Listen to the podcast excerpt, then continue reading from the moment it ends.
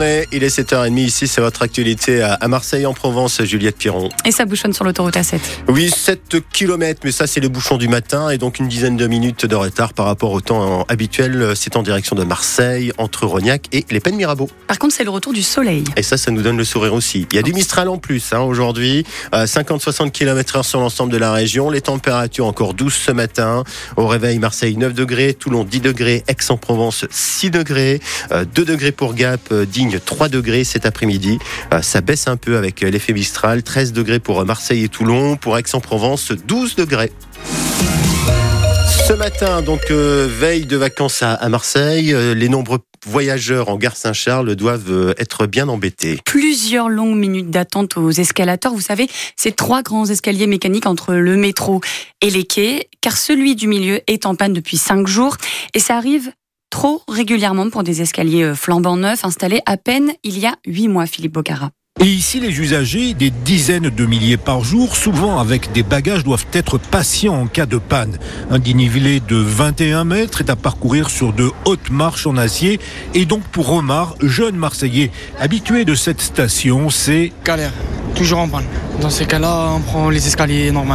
Même il y a des vieux aussi, c'est un peu dur pour eux. C'est Marseille. Charlotte fréquente tous les jours le métro de la gare Saint-Charles aux heures de pointe et le constat est simple. On peut rester 5 euh, minutes euh, en essayant de monter. Là, ça fait longtemps que c'est en panne, il faudrait réparer quand même. Des ascenseurs sont à disposition, mais leur capacité est très réduite par rapport à celle des trois escalators. La régie des transports marseillais met actuellement la pression sur le fabricant, mais cela risque de durer, nous dit Laurence Emery, la directrice des infrastructures de la RTM. Il manque une pièce à l'industriel qu'il a du mal pour l'instant à approvisionner. Nous sommes en contact quotidien avec lui. Il ne savait pas nous répondre, il trouvera. Euh, la dernière fois, il est allé les chercher en Espagne. Avec la multiplication des pannes, la RTM s'excuse et reconnaît un réel problème de fiabilité sur ces escalators hors normes. Et donc ce matin, Gare Saint-Charles, préparez-vous à, patienter puis à grimper des marches sur 40, 44 mètres de montée. Ces escalators ont coûté 1,5 million d'euros à la RTM. Et certains diront que ça fait les mollets, hein, euh, finalement. Les soulèvements de la terre des invités du débat sur le monde agricole. Au départ, le, ce groupe d'écologie radicale est convié à la grande discussion euh, voulue par Emmanuel Macron, discussion façon gilet jaune. Euh, il la prévoit lors du salon de l'agriculture, mais ce n'a pas du tout plu à la FNSEA.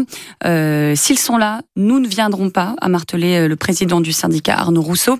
Une heure après, le gouvernement faisait machine arrière. Et ce matin, de nouveau des actions d'agriculteurs à la veille de l'ouverture du salon. Au moins 1000 agriculteurs défilent dans les rues de Paris aujourd'hui à partir de 8h30. Une partie d'entre eux prévoit de s'installer pour la nuit devant le parc des expositions où s'ouvre le salon agricole demain.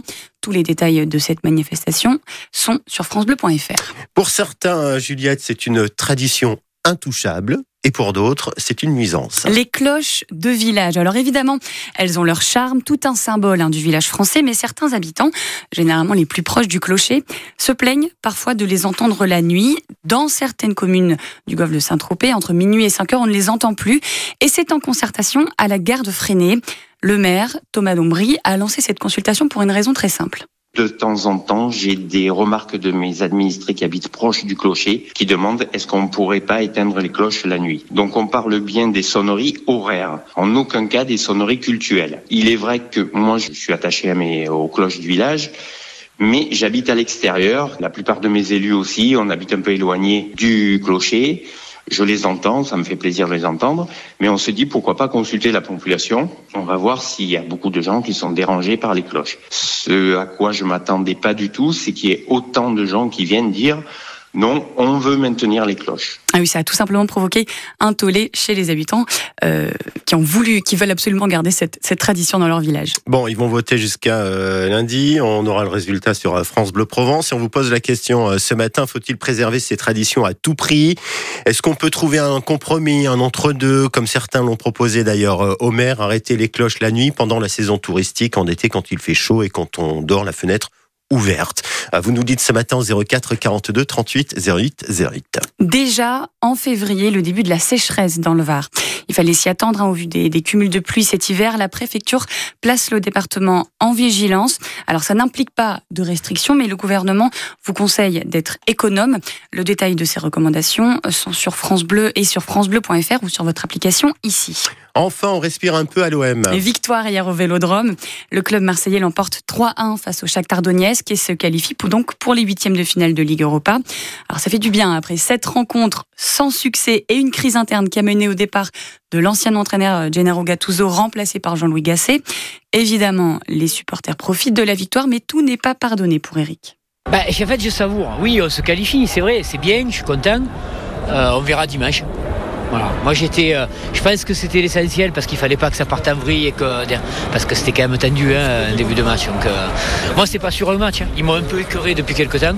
Il faudra plus d'un match pour qu'ils se fassent pardonner. Et là je parle des joueurs. Évidemment que Liverpool ça fait rêver ici et là-bas. Ça, ça me ferait plaisir d'y retourner.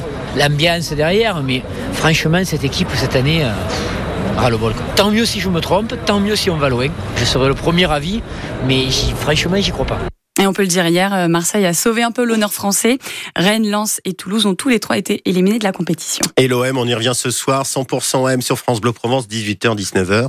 Et le match euh, dimanche, euh, cette fois-ci championnat, on vous le rappelle, 20h45, le coup d'envoi pour le match OM Montpellier, là aussi à vivre sur France Bleu Provence.